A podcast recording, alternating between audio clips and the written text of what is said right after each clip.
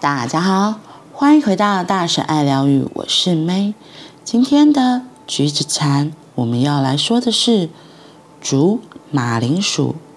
在练习一段时间的正念观察之后，由于觉知之光，我们开始看出自己愤怒的首要原因。禅修帮助我们深入观察事物，以看清它的本质。如果我们洞察自己的愤怒，就能看到它的根源，例如误解、笨拙、不公平、不满或制约。这些根源可能出现在我们自己身上，也出现在引爆我们怒气的那个人身上。我们正念分明的观察，以便能看清并了解。看清和了解是解脱自在的。两大要素，它们会带来爱与慈悲。在正念中观察，以便看清与了解愤怒的根源。这种方法有持久的效用。我们不能生吃马铃薯，但也不会因为马铃薯没煮过就丢弃它，因为我们知道可以把马铃薯煮熟。于是，我们把马铃薯。放进一锅水里，盖上锅盖，再把锅子移到火炉上煮。用来煮熟马铃薯的火，就是我们的正念，也就是注意呼吸与专注于愤怒的练习。锅盖象征我们的专注，因为它防止热气溢出锅外。练习注意呼吸、洞察愤怒时，我们需要。某种程度的专注练习才能稳固。因此，对于令人分析的事物，我们一概不管，只是全心专注于问题之所在。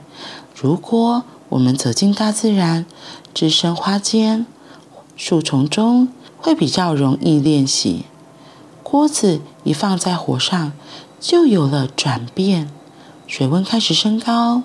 十分钟后，水沸腾了，但是我们得让火继续燃烧一阵子，才能把马铃薯煮熟。当我们练习觉察自己的呼吸与愤怒时，转变就已经发生了。半小时后，我们打开锅盖，闻到不同的味道，就知道这个时候已经可以吃马铃薯了。愤怒已经被转化成另一种能量，了解与慈悲。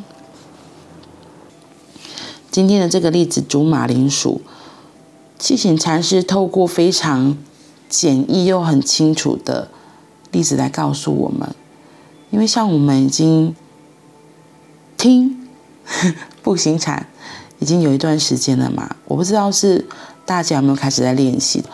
而在情绪的有情绪的当下，记得提醒自己回来，自己就是做呼吸。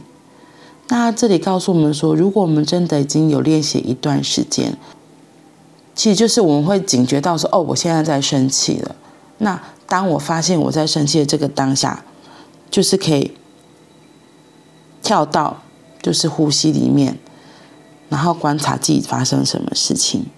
所以他说，禅修帮助我们深入观察事物，以看清它的本质。然后，如果我们可以洞察自己的愤怒，就能看到它的根源，像是可能是这个过程中有了一些误解呀、然后或是不公平啊、不满啊，或是有一些别人给我们的制约、别人给我们的信念，让我们对这这样的状态起了一些反应。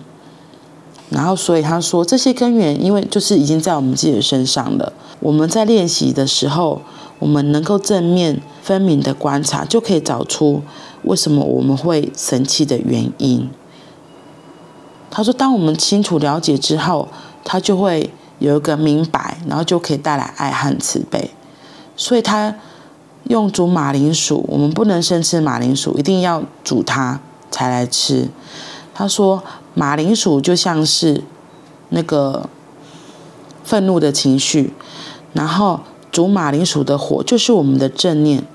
我们练习注意呼吸和专注于愤怒的练习。他说那个锅盖就象征我们的专注，因为它防止热气溢出锅外。这里。